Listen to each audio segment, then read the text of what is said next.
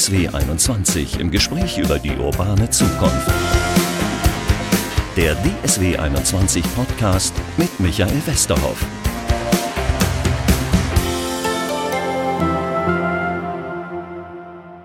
Hallo zum Podcast. Ich freue mich heute ganz, ganz besonders auf diesen Podcast, weil ich glaube, das kann eine ganz, ganz unterhaltsame halbe Stunde hier werden. Wir wollen über die Generation Z sprechen. Da gibt es ja einige Vorurteile, zumindest bei den Älteren, die sagen, irgendwie, die können nicht arbeiten und sie können nicht eine Viertelstunde ruhig sitzen, etc. pp. Da gibt es ja auch dieses wunderbare Video, was viral gegangen ist, äh, wo eine junge Frau darüber klagt, nach einem Acht-Stunden-Tag nicht mehr Zeit fürs Kochen und für Sport zu haben, wo viele darüber diskutiert haben. Ich möchte über diese Generation Z und wie wir vielleicht auch die Generationen versöhnen können, die, die meckern, die Boomer und die anderen über die Generation und Z und die anderen vielleicht kriegen wir irgendwie ein bisschen Verständnis füreinander hin. Das möchte ich klären mit Bianca Wirz, die ist ähm, Diplompsychologin und Mitarbeiterin von Startup Team Teens. Jetzt habe ich die ganze Zeit überlegt, hallo Frau Wirz. Guten Morgen. Ich erkläre Startup Teens, kann ich nicht, können Sie viel besser, oder? Das kann ich gerne machen. Es ist so, ähm, es gab Studien, die untersucht haben, wie viele, wie viel Prozent der jungen Menschen sich vorstellen könnten, zu gründen. Es waren über 60 Prozent. Da muss man sich ja schon mal auf der Zunge zergehen lassen. Wer gründen möchte, ist schon mal per se nicht arbeitsfaul. Also können wir das erste Gerücht äh, schon mal aus dem Weg räumen. Und ähm, von diesen über 60 Prozent haben aber fast 90 Prozent gesagt, ja, ich würde gerne gründen, aber ich weiß gar nicht wie. Mir fehlen alle Kompetenzen, mir, fehlen alle, mir fehlt alles an Wissen. Wie schreibe ich einen Businessplan? Wie äh, kann ich überhaupt unternehmerisch tätig werden? Und äh, da haben sich einige Unternehmerinnen und Unternehmer 2015 überlegt, möchten wir was gegen tun und haben Startup Teens gegründet. Und Startup Teens ist eine Non-Profit-Organisation für Jugendliche ab 13 Jahren. Alle Angebote sind für die Jugendlichen kostenlos und es gibt Ideencamps, wo sie lernen, wie ähm, kann ich eben überhaupt mal eine Idee generieren? Was heißt es überhaupt zu gründen? Wie kann ich einen Businessplan schreiben? Wie kann ich unternehmerisch denken? Was heißt das überhaupt? Was sind Themen, die damit zusammenhängen? Wir haben zum Beispiel Simple Club im Boot, die ja einfach äh, sich darauf spezialisiert haben, Dinge für junge Menschen so aufzubereiten, dass sie sie verstehen über YouTube und über Videos. Und ähm, genau, all diese Angebote gibt es für die Jugendlichen von Startup Teens bundesweit. Und ähm, einmal im Jahr gibt es eine bundesweite Challenge. Da können die Jugendlichen Jugendlichen äh, Businesspläne einreichen, entweder alleine oder als Team in verschiedenen Kategorien. Und die drei Top-Teams werden äh, nach Berlin eingeladen am Ende des Jahres zum großen Finale ins Axel Springer Haus, wo sie wirklich vor tollen Juries aus hochkarätigen Unternehmerinnen und Unternehmern ihre Ideen präsentieren können. Und ähm, die Gewinnerteams gewinnen jeweils 10.000 Euro. Aber deshalb beschäftigen Sie sich mit der Generation Z. Ganz und genau. deshalb sind die die richtige, ja, heute sagt man, glaube ich, Gästin inzwischen, oder? Mitunter. ähm, darüber wollen wir jetzt nicht reden. Genau. Sagen wir noch, lassen Sie uns doch kurz, äh, kurz festlegen, wer ist denn überhaupt die Generation Z? Genau, die Generation Z ist die Generation zwischen 1995 und 2011 geboren, so sagt man. Ähm, aber das ist auch etwas, was uns ganz wichtig ist. Natürlich sagt man immer die Generation Z und alle sind unter einem Hut zusammengefasst. Aber wer von uns definiert sich als die Generation Y, die Generation X, die Generation Babyboomer? Ich glaube, niemand von uns hat sich jemals darüber definiert. Diese Generation X, äh, Generation Z wird aber darunter einfach zusammengefasst, pauschal, alle Mann und alle sind gleich. Und das finde ich, finden wir ist auch ein großes Problem, weil auch all diese Menschen sind immer noch Individuen, auch wenn es vielleicht Charakterzüge gibt und Merkmale, die über die Masse verteilt. Das heißt, nicht alle klagen nach einem Acht-Stunden-Tag darüber, dass sie jetzt Nein. keine Zeit mehr zum Kochen und zum Sport haben. Also wir haben natürlich bei Startup Teens eine Auswahl, das ist schon klar. Aber von diesen jungen Menschen gibt es wirklich viele, die sagen, ich möchte die nächsten Jahre erstmal schachern, ich möchte arbeiten, ich möchte was schaffen. Beim letzten Finale war ein Team da, das hat mich fasziniert, die gesagt haben, wir freuen uns endlich, wenn wir 18 werden, weil wir dann endlich eine GmbH gründen können. Also das war nicht mein größter Wunsch. Als Ich bin nicht ich 18 sicher, ob Sie den bin. typischen Ausschnitt der Gesellschaft dabei genau. sich haben. Soll aber heißen, natürlich gibt es die, die meckern und vielleicht nicht so viel Lust haben. Die gab es aber auch immer schon. Ich glaube auch in den 60er Jahren hat nicht jeder da nach, dem, nach der 80-Stunden-Woche geschrien. Aber ähm, es gibt eben auch andere. Und wir müssen uns alle anschauen. Und das heißt auch nicht, dass sie alle faul sind, nur weil sie vielleicht nur die acht Stunden arbeiten möchten. Sie schaffen ja Dinge in den acht Stunden. Vielleicht arbeiten sie ja effizienter. Vielleicht versuchen sie eben Dinge schneller anzugehen und dadurch müssen sie gar keine Überstunden aufbauen und müssen gar nicht länger arbeiten. Es geht ja nicht darum, wer am längsten im Büro sitzt. Die Zeiten sind ja vorbei. Es geht ja darum, wer am effizientesten arbeitet. Aber wir hatten auch hier eben eine Podcast, das ist glaube ich schon zwei, drei Jährchen her, ähm, einen Personaler von Adesso Und der hat schon ganz klar gesagt, ich muss denen eine Menge bieten. Irgendwie als erste, die erste Frage ist Work-Life-Balance und wie viel Urlaub kriege ich? Bieten ja. Natürlich sind die, ist diese Generation in, einem, in einer ganz anderen Position, als wir es waren. Also ich glaube, von uns hat sich jeder nach dem Studium oder nach der Ausbildung gefreut über irgendein Arbeitsangebot und hat Ja, es im stimmt. Zweifel auch Ja. angenommen. Das ist natürlich heute ganz anders. Die haben einfach eine Riesenauswahl und ähm, sind gefragt, zumindest diejenigen, die auch gut ausgebildet sind, wobei auf allen Ebenen, überall fehlen ja Leute. Und natürlich können sie dann auch Ansprüche stellen und ne, im Zweifel, wer den ersten Stein wirft, wer von uns hätte es nicht gemacht, wenn er die Möglichkeit dazu gehabt hätte. Also ich bin jetzt derjenige, der immer die Vorurteile auspacken muss, äh, als ihr gegenüber. Sie können Ja. die dann immer alle äh, bekräftigen äh, oder entkräften, besser gesagt. Eine ganz interessante Zahl habe ich gekriegt, als ich letztens bei einer Pressekonferenz des Oberbürgermeisters der Stadt Dortmund gewesen bin. Die haben was erzählt über ihre Bewerberzahlen dort. Äh, die haben plus neun Prozent bei allen Bewerbern. Äh, jetzt könnte man natürlich daraus interpretieren, während andere ja weniger Bewerber haben, dass Sicherheit was ganz Wichtiges ist für die Generation. Das würde ich auch unterschreiben. Denn diese Generation lebt ja in einer sehr, sehr, sehr unsicheren Welt. Im Endeffekt brennt es an jeder Stelle auf dieser Welt. Also im wahrsten Sinne des Wortes, aber eben auch bildlich gesprochen. Ähm, es sind überall Kriege. Das Thema Klima ist natürlich ein großes für diese Generation. Wenn man in die Nachrichten schaut, es gibt gar nichts Positives mehr. Es wird eigentlich alles, was kommuniziert wird, ist irgendwie negativ gepolt. Und alles ist unsicher und man weiß gar nicht, wo morgen der nächste Schritt hingeht. Und natürlich ist Sicherheit dann ein Faktor, wo sie sagen, okay, das ist was, was mir die Sicherheit auch gibt, denn das ist ja was, was wir alle wollen. Wir möchten ja alle in irgendeiner Form Sicherheit für uns und unser Leben haben. Und deshalb ist das schon etwas, was ihnen auch wichtig ist. Und ich glaube nicht, dass das für jede städtische mm, Verwaltung so repräsentativ ist, dass überall die Bewerberinnen und Bewerberzahlen so ansteigen. Aber das Thema Sicherheit ist trotzdem eines, was natürlich auch die Generation bewegt. Ich überlege mal, ist das so? Dass die Welt wirklich unsicherer ist? Also ich, ich überlege, die 68er sind mit dem Vietnamkrieg, gut, der war weit weg, aufgewachsen. Äh, Meine Generation ist mit dem Ost-West-Konflikt aufgewachsen, mit zwei Blöcken, die sich gegenüberstanden, wo die Jugendlichen auch total verunsichert waren. Kriegsgefahr, dann Atomkraftproteste etc. pp. Ja, aber natürlich hatten wir damals nicht die Möglichkeit, all diese Informationen zu bekommen. Zumindest nicht in dieser Das Masse. genau, das wäre nämlich die Problem. Frage gewesen. Genau. Früher hat man am Abend die Tagesschau geguckt und am nächsten Morgen die Zeitung gelesen und war informiert für den Tag. Heute ist es ja so, dass man im Prinzip im Sekundentakt mit neuen Nachrichten erschlagen wird. Dann bimmelt hier der ZDF äh, Push-up Ja. und dann hier von den nächsten Nachrichten. Dann gibt es natürlich die Nachrichten, die vielleicht nicht unbedingt alle der Wahrheit entsprechen. Äh, Sprichwort Fake News. Und ähm, das ist natürlich auch ein großes Problem. Wie filtere ich diese Informationen? Das ist natürlich etwas, was auch in der Schule kaum gelehrt wird für die jungen Leute. Wie kann ich denn unterscheiden, was ist Wahrheit, was sind Fake News? Wie kann ich diese Komplexität, die auf mich einströmt, überhaupt reduzieren? Denn es ist so viel und ich glaube, niemand war darauf vorbereitet und kann auch wirklich so richtig sagen, wie geht ihr damit um? Wie könnt ihr das für euch filtern? Und dann ist es natürlich schwierig, weil das natürlich auch zu Unsicherheiten führt. Aber müsste das nicht gerade die Generation, die mit Smartphones aufgewachsen ist, viel besser können als äh, meine Generation zum Beispiel? Ich weiß nicht, ob die das wirklich besser können müssten. Sie haben damit, sie sind damit groß geworden, ja, dass sie von diesen Informationen erschlagen werden, aber gelernt, was sie daraus filtern, das haben sie, glaube ich. Gut, die nicht. sind natürlich auch bei Eltern oder Schülern auf, äh, oder Lehrern aufgewachsen, Ja. die selbst nicht damit groß geworden sind, die möglicherweise das nicht Genau. vermitteln können. Genau, Vielleicht sind sie die erste Generation, die das vermitteln können. möglicherweise. Hoffen wir es. Also Arbeitsscheu würden Sie sagen, stimmt nicht. Nicht pauschal auf jeden Fall. Ich glaube, dass sie einfach anders arbeiten. Also wenn wir jetzt von der pauschalen Masse ausgehen, dass ähm, viel, dass sie, sie hinterfragen viel. Das ist, glaube ich, ein großer Unterschied. Sie hinterfragen Prozesse, sie hinterfragen Dinge, weil sie eben einfach effizienter, wie ich auch schon gesagt habe, arbeiten möchten.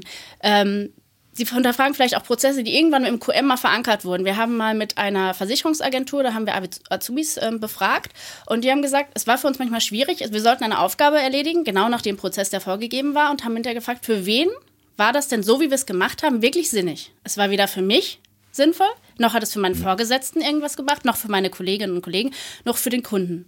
Also warum wurde das so gemacht? Wir haben es nicht verstanden. Und dann haben wir gesagt, ja, eigentlich, weil wir es halt immer schon so gemacht haben. Also es ist ja eigentlich eine gute, Ja. äh, eine gute Art der Herangehensweise, einfach mal Dinge zu hinterfragen. Und da, glaube ich, können wir von diesen jungen Menschen sehr, sehr viel lernen. Weil sie einfach nicht die Dinge und den Status quo so annehmen, sondern einfach die Dinge auch mal reflektieren und hinterfragen. Und ähm, deshalb ist das, glaube ich, hat es gar nichts mit Arbeitsscheu zu tun, sondern äh, wirklich mit, mit Effizienz.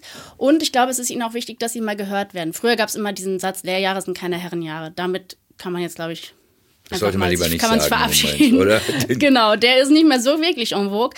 Das heißt nicht, dass sie sagen, ich weiß alles besser und ich kann alles besser. Das kommt natürlich oft so rüber. Aber ähm, das ist gar nicht deren Ansinnen. Natürlich, alles, was äh, digitale Dinge angeht, sind sie im Zweifel besser, weil sie damit groß geworden Klar. sind. Und in den Dingen möchten sie auch gerne gehört werden. Also sie möchten einfach auf Augenhöhe kommunizieren, was aber nicht heißt, dass sie sich auf Augenhöhe sehen, also dass sie sich in der Rolle des, der Führungskraft sehen, aber sie möchten zumindest mal Gehör finden. Und das ähm, ist, glaube ich, schwierig für Führungskräfte, die einfach ein ganz altes oder anderes Führungsverständnis haben. Und da ist Kommunikation gefragt. Sie haben vorhin, als das Mikro noch nicht eingeschaltet war, ein anderes schönes Beispiel gebracht. Sie haben gerade gehört, dass die länger brauchen in der Fahrschule. Genau, auf dem Weg hierher habe ich einen Bericht gehört im Radio über einen Fahrschullehrer, der gesagt hat, ähm, dass es momentan oder mittlerweile viel, viel länger dauert, einen Führerschein zu machen. Das läge ja auch an der Generation Z. So hat er das erstmal in den Raum gestellt. Weil die ja auch den ganzen Tag nur aufs Handy gucken. Für mich hat sich nicht so richtig erschlossen, was das mit der Dauer des Führerscheinmachens zu tun hat. Ähm, ich glaube, dass da ganz andere äh, Faktoren eine Rolle spielen, dass heute das Auto einfach nicht mehr so wichtig ist. Das ist einfach Ne, wir haben überall E-Scooter in jeder Stadt. Es gibt, äh, die Busverbindungen werden verbessert. Viele Leute fahren einfach Fahrrad, äh, E-Bike, was auch immer. Das hat vielleicht auch was damit zu tun, warum der Führerschein nicht mehr so eine große Priorität hat, wie wir das früher hatten. Aber erstmal pauschal wird gesagt, es ist die Generation Z und deshalb brauchen die alle länger. Und da bin ich an der Stelle bin ich mir nicht mehr sicher, ob das wirklich alles stimmt. Es gibt keine Zahlen dafür, dass die weniger Führerscheine machen und weniger äh, Auto fahren. Länger brauchen. Länger brauchen, ja, das Länger kann brauchen. natürlich sein. Ja. Ja. aber es gibt auch immer die, es gibt ja immer diese Diskussionen, die würden gar keinen Führerschein mehr machen und so weiter. Das stimmt auch nur, jedenfalls nur bedingt. Ich glaube, es hat auch einfach was mit finanziellen Themen Das zu wollte ich tun. gerade sagen, das ist auch teuer, Führerschein Natürlich, zu machen. natürlich. Außerdem, äh, außerdem kommen, äh, erfinden die ja jedes Jahr neue Verkehrsregeln, muss ich sagen, und die mussten sie auch wieder auswendig lernen. Ich habe letztens ein paar neue Verkehrszeichen gesehen, von denen ich noch nie was gehört hatte. Also es wird auch komplizierter alles, wollte ich damit Ja, nur sagen. Das stimmt. Komplexität ist halt ein großes Thema. Es wird alles komplexer. Ähm, es gibt ein paar Studien zu dieser Generation. Zum Beispiel eine Deloitte-Studie, die die für unheimlich pessimistisch einschätzt. Und es gibt eine US-Studie, die habe ich jetzt auch nochmal ausführlicher gelesen, dass sie psychisch stabil sind, dass es noch nie eine Generation gegeben hat, die so viel psychologische, nun ist das in den USA sowieso anders als bei uns, aber sie sind Klar. Diplompsychologin, Ja. äh, die noch nie so viel in psychologischer Behandlung gewesen sind wie diese Generation. Hat wahrscheinlich mehrere Gründe. Zum einen ist es heute viel transparent, oder was heißt transparenter?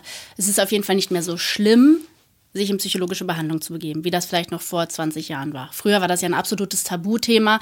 Das hätte nie jemand offen zugegeben. Das ist heute ganz anders. In manchen Bereichen, ich würde mal sagen, in der Influencer-Star-Welt ist es auch schon fast en vogue. Also wenn man da keinen Therapeuten hat, ist man irgendwie auch nicht so richtig dabei. Das ist nochmal ein anderes Thema. Aber ähm, ich glaube, ein ganz großes Thema, was, was eins ist, ist das Thema Resilienz. Das, da muss man sich aber fragen, wie wurden diese Kinder erzogen? Also von wem wurden diese Kinder erzogen? Im Zweifel von der Generation X oder dem Babyboomer. Ja. Und ähm, es ist, glaube ich, schwierig, weil heutzutage einfach wenig die Möglichkeit gegeben wird, mal seine Komfortzone zu verlassen. Oder einfach mal irgendwo Selbstwirksamkeit zu erleben. Mal was zu machen, was vielleicht schwieriger ist, als ich glaube, dass ich es schaffen könnte. Weil immer sofort gesagt, nein, das ist zu gefährlich, nein, lass mal lieber, versuch's lieber gar nicht, nicht, dass du dich verletzt. Es wird ja immer so die Käseglocke drauf Ja. gehalten. Und ähm, wie sollen die jungen Menschen wirklich mal lernen, ich schaffe auch was, von dem ich gedacht habe, dass ich es gar nicht schaffen kann. Und nur wenn ich das mal erlebt habe und wirklich mal so gemerkt habe, ich, ich selber bin in der Lage dazu und ich kann selbst auf mich stolz sein, ohne dass mir 25 Leute sagen müssen, dass ich es toll gemacht habe, sondern ich selber kann es fühlen und spüren, dann ist es natürlich schwi- schwierig, Resilienz aufzubauen. Und dann ähm, wird natürlich der Umgang mit Scheitern später ganz schwierig, wenn man nie darauf vorbereitet wurde und nie gelernt hat. Ich meine, das ist jetzt nochmal eine andere Diskussion, aber auch das Thema mit den Bundesjugendspielen. Warum müssen wir das abschaffen? Weil niemand das Gefühl haben soll zu scheitern. Aber irgendwann werden die Menschen mal scheitern an irgendetwas. Und wenn sie dann nie gelernt haben, wie sich das anfühlt und welche Strategien sie auch entwickeln können, um damit klarzukommen, Natürlich wird man pessimistisch und unsicher und im Zweifel, wenn sich das wiederholt, möglicherweise äh, schließt sich dann auch eine, äh, eine Behandlung an, weil einfach die Lebensrealität dann gar nicht mehr zu dem passt, was man sich vorgestellt hat. Aber das finde ich einen interessanten Punkt, den Sie dann nennen, dass Sie nicht scheitern wollen oder können. Das war doch auch für Sie ein Problem, wenn Sie da Selbstständige heranziehen wollen, oder? Weil das hat was mit Scheitern zu tun. Natürlich. Ja. Und mit möglicherweise langen Atem haben und Ja. äh, und sowas. Wo mir auch selbst eine Studentin, die ich habe, sagte, ich gehe ja mit meinen Freunden nicht mehr ins Kino, weil die halten ja nicht äh, aus 10 bis 15 Minuten ruhig am, äh, am Stuhl zu sitzen. Ja. Das, ähm, auch diese, auch solche Aussagen haben wir gehört, ähm, weil einfach mittlerweile es ja so ist, wenn jemand Fernsehen guckt, ist er nebenbei am Handy zugange. Ja. Er macht irgendwas bei TikTok. Oder wenn man im Bus sitzt oder wenn an der Bushaltestelle, selbst wenn ich mein Kind zum Kindergarten bringe, gehen da Mütter mit dem Kind an der Hand und in der anderen Hand haben sie das Handy. Also es ist nicht nur für die Generation äh, Z. Das wollte ich nämlich gerade sagen. Ich bin da auch nicht ähm, anders. Oder also. auch, wenn ich mal Vorträge gehalten habe, haben Ja. auch Leute an ihren Handys Ja. rumgespielt. Also es ist ja ein allgemeines Problem. Ähm, aber natürlich ist es für diese Generation noch schwieriger, weil sie damit direkt groß geworden sind. Und die Aufmerksamkeitsspanne wird natürlich kürzer, weil einfach so viel auf sie einprasselt und einströmt, dass sie ja wirklich gucken müssen, wie kann ich das alles verarbeiten. Und ich kann mich ja dann gar nicht langfristig auf das eine konzentrieren, weil zwei Minuten später kommt schon die neue Information, die ich verarbeiten muss. Und das ist, glaube ich, wirklich was, wo wir alle ähm, überlegen müssen, wie man auch Dinge anders vielleicht aufbereiten kann, was jetzt zum Beispiel auch das Thema Azubis wieder angeht. Wie kann ich Lerninhalte so aufbereiten, dass sie einfach kurz, knapp, prägnant sind, trotzdem alles umfassen, was wichtig ist, aber vielleicht einfach Redundanzen rausschmeißen oder Dinge, die einfach an der Stelle unwichtig sind. Und ähm, dass einfach viele, viele Dinge angepasst werden sollten in der Informationsweitergabe, um einfach sich an dieses Thema der Aufmerksamkeitsspanne anzupassen. Da sind wir ja beim ganz anderen Thema, aber Schulbücher, da könnten wir jetzt wahrscheinlich noch eine halbe äh, Stunde weiter drüber reden, weil ich bei mir Ja. standen da schon Sachen drin, die ich nicht mehr gebrauchen konnte als Generation. Das stimmt. Aber es ist ja auch zum Beispiel beim Thema ähm, Bewerbungen so, wenn man sich heutzutage mal Bewerbungsvideos anschaut, also von Unternehmen. Da gibt es natürlich immer noch die ganz klassischen, wo 20 Minuten lang, habe ich mir neulich noch angeschaut, 20 Minuten lang so ein Vorstand interviewt wird von einem Auszubildenden. Ich vermute nicht, dass sich das so viele junge Menschen angucken. Nee. Selbst, also auch für mich war es wirklich schwierig, das durchzuziehen. Ähm, dann gibt es aber, habe ich neulich gesehen von einem Handelsunternehmen, die haben ein ganz tolles TikTok-Video gemacht, 30 Sekunden. Alle wichtigen Informationen. Wie lange dauert die Ausbildung? Welche Inhalte gibt es? Was verdient man in der Ausbildung? Welche Möglichkeiten hat man nach der Ausbildung? So eine Interviewsituation, 30 Sekunden, alles drin, was man brauchte. Es ist halt einfach anders, aber es heißt nicht, dass es schlechter ist. Ich überlege blo- bloß gerade, das ist im Moment ja wirklich Arbeitsmarkt, der heißt ja auch deshalb Markt, weil es Angebot und Nachfrage gibt und im Moment gibt es eben mehr, äh, ja, mehr, je, je mehr Stellen jedenfalls, als, äh, äh, als es Bewerber gibt. Das könnte kippen. Und da überlege ich, was passiert mit der Generation Z, wenn das kippt? Wird die dann genauso wie alle anderen Generationen? Oder kommt die mit der Situation nicht recht? Zurecht, weil wir kriegen mit, Unternehmen wandern ab, möglicherweise andere machen insolvent. Da könnte jetzt irgendwie wirtschaftlich irgendwas auf uns zukommen. Was bedeutet das für die Generation? Ich glaube, der Mensch ist ja schon ein Wesen, das sich anpassen kann. Und ähm, auch das wird funktionieren. Also, Ich glaube, es wird natürlich schwierig für den einen oder anderen. Aber ähm, ich glaube auch da, dass da Anpassung funktionieren wird und ähm, das vielleicht auch gar nicht so schlecht ist, das mal zu sehen. Es gab auch im Handelsblatt neulich einen Artikel, wo wirklich nochmal stand, natürlich gibt es diesen Bewerberinnen und Bewerbermangel, aber trotzdem kann nicht jedes Verhalten ähm, einfach stattfinden in so einem Bewerbungsprozess. Dann unter, äh, verzichten die Unternehmen lieber darauf, die Stelle zu besetzen wenn es einfach wirklich gar nicht geht. Also es ist jetzt auch nicht so, dass, dass man sich da hinstellen kann und sagen kann, hier bin ich, ich möchte nur 80.000 Euro verdienen, stell mich ein. Ähm, die Unternehmen, natürlich müssen sie sich irgendwie Und darauf Zeit einstellen. zum Kochen und zum Sport haben. Ja, aber ähm, es ist trotzdem nicht so, dass man, dass das alles möglich ist. Also irgendwo wird auch schon noch Leistung erwartet. Lass uns noch mal kurz aufs Private gucken, weil ich habe da auch den Eindruck, auch aus subjektiven Gesprächen, da hat sich was verändert. Da sind plötzlich Werte, die in meiner Elterngeneration möglicherweise wichtig waren. Familie und sowas. Freunde, viel wichtiger als früher, oder? Kann das sein? Ja, also das Thema Soziales ist auch wirklich ein wichtiges Thema für die jungen Menschen. Ich glaube in zwei Richtungen. Früher war es natürlich so, man ist irgendwo in seinem familiären Umfeld geblieben in der Regel. Natürlich ist man irgendwie mal zum Studieren gegangen, aber ganz früher war es ja schon so, dass der familiäre Kreis. Heute zieht es natürlich viele Menschen weg und sie möchten irgendwo anders hin. Dann müssen sie sich ein neues soziales Umfeld aufbauen. Das heißt, das Thema Freunde kriegt nochmal einen anderen Stellenwert, weil die Familie vielleicht nicht so greifbar ist, wie das früher vielleicht normal war, wo man eben alle, wo alle zusammen gewohnt haben. Ähm, aber ja, Soziales ist wirklich ein wichtiges Thema. Und klar sprechen auch immer alle über Homeoffice. Sie wollen alle Homeoffice machen und ne, wollen alle irgendwie frei arbeiten. Aber trotzdem brauchen sie dieses soziale Netzwerk. Das ist schon wichtig, dass es so einen Teamzusammenhalt gibt in irgendeiner Form, wie auch immer das ähm, praktiziert wird. Es gab zum Beispiel auch bei dieser äh, Versicherung, mit der wir gesprochen haben, so, dass immer am Freitag die Azubis frei, also nicht halt frei, die hatten Homeoffice, um zu lernen. Äh, Und ein Ausbildungsleiter hat es so gemacht, dass er immer trotzdem an diesem Freitagmorgen um neun einen Call einberufen hat, wo alle dazugekommen sind. Das war erstmal gut, weil natürlich alle am Rechner saßen. Und ähm, weil sie das Gefühl hatten, okay, wir machen aber jetzt was Gemeinschaftliches. Dann hat er so eine Frage des Tages in den Raum gestellt, in Bezug auf die Themen, die sie erlernen sollten an dem Tag, sodass sie auch wirklich so einen Leitfaden hatten, woran kann ich mich orientieren. Und sie konnten es trotzdem in irgendeiner Form als Gruppe lösen. Und das so spielerisch. Und das fanden sie wirklich gut, weil sie dann das Gefühl gehabt haben, das gemeinsam zu machen. Ich krieg im Café um die Ecke manchmal auch so Gespräche mit, die sich für mich sehr altbacken eigentlich anhören, äh, wenn die Frau zu Hause bleibt und über die Arbeit ihres Mannes dann berichtet. Gibt es da Verschiebungen? Gibt es da wieder ein Hin zu alten Rollenbildern? Ich glaube nicht pauschal. Also ich glaube, es gab ja auch mal so einen Trend in den USA, dass auf einmal Ja. gesagt wurde, alle äh, bleiben wieder Jungfrau bis zur Ehe. Ja, genau. Solche Dinge. Aber ich glaube, das ist halt auch wieder das Thema der sozialen Medien. Wie werden solche Dinge gepusht? Wie groß wird das gemacht und wie groß ist es dann tatsächlich? Das ist ja auch wieder die Frage. Ist das wirklich so groß, genau wie diese Busfahrerin bei TikTok? Ist das Ja. wirklich so, dass die für alle steht oder ist das jetzt einfach ein Video, was so groß gemacht wurde, dass alle denken, okay, das ist repräsentativ für die Masse?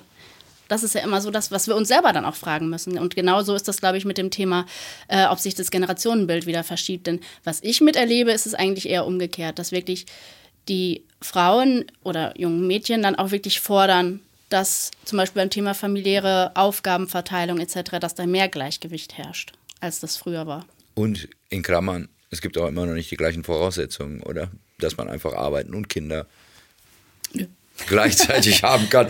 Insofern äh, Um zusammenzufassen. kann man diese klassische Genau. Rollenstellung da auch ein bisschen, äh, äh, ja, ja, kann man reingezwungen werden, auch glaube ich. Ja, aber ich habe auch zum Beispiel im Freundeskreis äh, andere Modelle, wo tatsächlich der Mann die äh, Ja. Hauptaufgabe Ja. übernimmt, weil die Frau eben einfach so eingebunden ist aufgrund der Arbeit ähm, und wo auch ganz klar gesagt wurde, das ist jetzt die Haupteinnahmequelle in dem Sinne und dass dann eben das Rollenbild auch Aber es umgekehrt übernimmt ist. ein Einzelner. Ja, in der Regel. Also egal, wäre mir jetzt auch egal, ob Ja. Frau oder Mann oder was. Das würde dann aber wahrscheinlich heißen, dass wir politisch immer noch irgendwas ändern müssen, damit Ja. beide gleichzeitig arbeiten können. Ja. Ich glaube schon, dass da noch viel zu tun ist. Allein das Thema der Betreuung, das war ja jetzt auch wieder groß in den Medien, wie viele Kita-Plätze fehlen.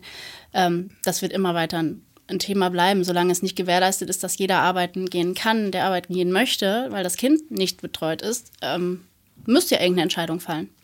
Und ich glaube, es ist einfach einfacher, wenn es auf eine Person fällt, als wenn zwei Personen so ein Wabonspiel spielen müssen und ähm, dass da noch mehr Schnittstellen und noch mehr Reibungspunkte gibt. Jetzt haben wir viel über Trennendes und Mhm. über Vorurteile gesprochen. Jetzt müssen wir zwangsweise, auch der Arbeitgeber muss zurechtkommen mit dieser Generation Z. Wie kriegen wir die beiden Seiten versöhnt miteinander? Das klingt immer, klingt immer so böse. Er muss Ja. zurechtkommen. Er darf auch zurechtkommen mit dieser Generation. Ähm, Na, ich er glaube, muss mit einer Generation möglicherweise zurechtkommen und das war dann immer so, die anders Mhm. ist als immer. seine eigene Genau. Generation. Und ich glaube auch da, das ist gar nichts Neues. Äh, Es klingt immer so, als müsste man ganz neue Dinge an den Tag legen. Es geht um Kommunikation. Es geht darum, die Perspektiven zu öffnen und um Offenheit. Tatsächlich. Einfach Offenheit für die andere Generation, aber natürlich auf beiden Seiten. Also es geht natürlich auch nicht, dass die junge Generation und hinkommt und sagt, alles war schlecht, was jemals gemacht wurde. Äh, wir machen jetzt alles anders und die alte Generation muss das akzeptieren. Es ist schon ein Geben und Nehmen und es geht wirklich um Kommunikation. Und manchmal ist es wirklich das Problem, dass dann gesagt wird, ja, die wollen uns alles erzählen, dass sie alles besser wissen. Dabei geht es vielleicht nur um ein Thema, um irgendein Thema, was mit der Digitalisierung beispielsweise zu tun hat. Und bei den anderen Themen dann nehmen die jungen Leute sich aber gerne die Dinge der Älteren an. Und deshalb gibt es ja auch oft so Mentoring-Projekte in Unternehmen, die wirklich sinnvoll sind, wo eine gestandene Führungskraft mit einer jungen Person eine Mentorenpartnerschaft aufbaut, die aber auch in beide Richtungen geht. Das heißt, die junge Person lernt von der alten und die alte aber auch von der jungen. Und das sind wirklich Erfolgs, ähm, Erfolgsprojekte, weil da wirklich die Perspektiven sich öffnen und voneinander gelernt wird. Mir fällt noch was ein. Mhm. Mir sind die zu freundlich. Die wünschen mir ständig einen schönen Tag. Die können auch mal schweigend an mir vorbeigehen bei mir im Hausflur. Hätte ich auch gemacht mit Anfang 20 Jahre. Gedacht, alter weißer Mann, was willst du von mir? Oder sowas. Also das ist Nein, die sind so höflich und gut erzogen, habe ich immer den Eindruck. aber das ist doch was Gutes. Ja, ja, ja, ja, ja. fällt mir nur auf. Ja. Viel besser als ich das bin, äh, gewesen bin, wahrscheinlich in diesem Alter, wollte ich damit nur sagen. Ja. Sehen Sie, es gibt auch viele po- positive Punkte, aber wenn man in die Medien schaut, würde man das nirgendwo lesen.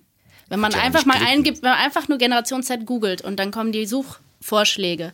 Es kommen nur arbeitsscheu, keine Arbeitsmoral, faul. Diese Dinge kommen direkt. Aber so positive Aspekte werden ja kaum genannt. Die sind ja in der Öffentlichkeit gefühlt gar nicht vorhanden. Ich sag ja auch immer, ja, kann sein, dass die ein paar Sachen nicht können, die ich gekonnt habe. Dafür können sie ein paar andere Sachen. Genau. Das ist der Punkt. Müssen wir da nicht auch ganz viel von Lehrplänen bis was weiß ich ändern? Die lernen ja auch Dinge, die sie eigentlich nie brauchen, oder? Mit Sicherheit. mit Sicherheit. Ähm, ja, ich glaube, also da könnten wir wahrscheinlich zwölf Podcasts mitfüllen mit dem Thema, was äh, Bildung und äh, Schule und Politik an der Stelle machen können oder sollten. Ich glaube, dass einfach ganz wichtig ist, dass das Thema Leistung wieder in den Fokus gerückt wird. Dass Leistungsbereitschaft auch was ist, was sich lohnt. Denn das, finde ich, geht so ein bisschen verloren. Und auch das Thema Eigenverantwortlichkeit. Denn auch das ist was, was. Ja, aber das wäre ja jetzt wieder ein Vorurteil, was, was man hätte der Generation äh, Z gegenüber, die wäre überhaupt nicht leistungsbereit. Nee, das nicht unbedingt, aber ähm, nee, nicht, dass die Generation das nicht ist, aber es wird gar es ist aber auch in der, in der Gesellschaft gar nicht mehr so richtig en vogue, Leistungsbereitschaft zu zeigen, weil, ähm, weil irgendwie ja gezeigt wird, es ist sowieso, es werden ja sowieso alle gleich gemacht, wieder das Beispiel mit den Jugendspielen. Warum sollte man sich anstrengen, wenn es sowieso irgendwie, es lohnt sich ja gar nicht. Warum sollte ich arbeiten gehen, wenn ich genauso viel Bürgergeld bekomme? Es lohnt sich ja nicht, Leistung zu bringen. Aber das ist ein interessanter Aspekt. Das ist ein interessanter Aspekt. Meinen Sie, dass da was Falsches vermittelt wird? Aus der Politik zum Beispiel. Möglicherweise. Wie kommt das? Also ich habe, ich fange mit meiner mhm. schrägen These an. Äh, Ich habe so ein bisschen den Eindruck, seit wir diese Hartz-IV-Diskussion, seit wir diese Schröder-Hartz-IV-Diskussion haben, äh, dass das ungerecht angeblich und was weiß ich ist, fokussiert sich die Politik sehr auf diese Gruppen und gar nicht auf die leistungsbereiten Gruppen. Auch jetzt, wenn es um Haushaltskrise geht, geht es darum, wie kann ich eigentlich die, die arbeiten gehen, noch weiter belasten. Ja, das ist zumindest das Gefühl, was in der Bevölkerung ankommt. Also das ist das, was, was man aus den Medien ziehen kann. Und natürlich gibt es auch da wieder unsere allerliebste Volkszeitung mit vier Buchstaben, ähm, die ja gerne solche reißerischen Titel bringt. Und das beeinflusst natürlich schon die Menschen. Ähm, deshalb, ich glaube schon, dass da wieder Wert drauf gelegt werden muss, dass es sich wirklich lohnt, Leistung zu erbringen und sich einzusetzen. Das heißt nicht, dass alle 80 Stunden arbeiten müssen. Darum geht es ja gar nicht. Es geht ja einfach nur darum, das Gefühl zu haben, dass es sich lohnt, wenn man sich anstrengt. Das ist eine gute Frage, tatsächlich. Aber das ist auch eine, die uns berührt. Also mich auch. Ich überlege, ich würde jetzt 60 Stunden arbeiten und würde genau das gleiche verdienen wie bei 40 Stunden, weil sich es irgendwann wegen Steuern und was weiß ich nicht mehr lohnt. Überlege ich selber, ich selber und bin nur wahrlich, naja, nicht Boomer, aber ein bisschen fast Boomer. Äh, ja, das kann ich gut verstehen. Und wenn die ihre erste Gehaltsabrechnung kriegen, werden die auch einen Schock kriegen wahrscheinlich haben sie irgendwie so und so viel äh, 1000 Euro brutto ausgerechnet und dann bezahlen sie alles in die Sozialkassen. Und das wird ja alles noch mehr werden. Mhm. Gott, jetzt inzwischen tun sie mir langsam leid, die Generation Z. Nein. äh, also Sie sagen, Sie haben jedenfalls keine Angst, wie manche hier sagen, um die Nein. Zukunft dieses Landes, weil Nein. die so Nein. arbeitsscheu sind. Nein, ich glaube wirklich, dass mehr Offenheit notwendig ist und ähm, also in, von allen Seiten, von allen Seiten und ähm, dass dann da wirklich was Gutes bei rauskommen kann, wenn einfach mal voneinander gelernt wird, statt sich auf die Vor äh, Vorurteile zu fokussieren. Und ich glaube, wenn man einfach sich mal auf das Gute konzentriert und nicht immer schaut, was schlecht ist, das ist ja auch so irgendwie so ein bisschen der Zeitgeist. Wir gucken immer erstmal auf das Defizitäre und anstatt auf zu, darauf zu gucken, was die Stärken sind. Das ist ja auch was, was die jungen Leute sich wünschen, zum Beispiel in der äh, Mitarbeitendenentwicklung, dass nicht geguckt wird, oh, wo bist du nicht so gut, da wollen wir dich mal besser machen, sondern zu schauen, was kannst du wirklich richtig gut und genau da setzen wir dich ein und machen dich noch besser. Aber ist das nicht schon wieder ein Kuschelkurs? Nö, das ist eigentlich. Muss man nicht dahin gehen, wo es weh tut? Mm, nö, ich glaube nicht, wenn das Arbeits was Arbeitsmotivation angeht, nicht. Ich möchte ja eigentlich das machen, was mir Spaß macht. Also natürlich ist Arbeit Ja. nicht nur Spaß, das ist uns allen klar. Aber ähm, es macht doch mehr Sinn, jemanden dahingehend Ja, zu fördern, wo er verstehe. gut ist und ihn da agieren zu lassen, anstatt zu sagen, naja, wir machen dich erstmal wieder so gleich und merzen die Schwächen aus, die aber vielleicht gar nicht so relevant sind an der Stelle, sondern wirklich auch, ähm, das ist ja auch in der Personalstrategie wirklich zu schauen, wo kann ich wen einsetzen, wo kann ich nach Kompetenzen und nach Stärken einsetzen. Ähm, das ist wirklich auch was, was bei manchen Unternehmen einfach noch ein bisschen Nachholbedarf hat, dahingehend zu arbeiten. Aber wir waren gerade, glaube ich, an einem schönen Punkt, mit dem wir auch abschließen können, Mhm. nämlich einfach, dass beide Seiten mehr Verständnis füreinander haben. Ja, genau. Und ich glaube, dass wir dann wirklich Gutes hinkriegen, weil alle Seiten, alle Generationen haben Talente, haben Stärken und Fähigkeiten, die den anderen auch nutzen können. Und wenn wir uns einfach darauf fokussieren und schauen, was können wir davon mitnehmen, dann wird es auch was Gutes werden. Da sind wir überzeugt von. Das hat mich überzeugt, muss ich sagen. Bianca Würz, herzlichen Dank, dass Sie hier gewesen sind, dass wir reden konnten über die vielleicht dann doch nicht ganz so arbeitsscheue Generation Z, die vielleicht nur ein bisschen anders ist als die anderen Generationen vor sich und die Sachen können, die wir nicht können. Zum Beispiel ich mit dem Digitalen, da sind die mir Kilometer voraus. Danke, Super. dass wir sprechen konnten. Vielen Dank.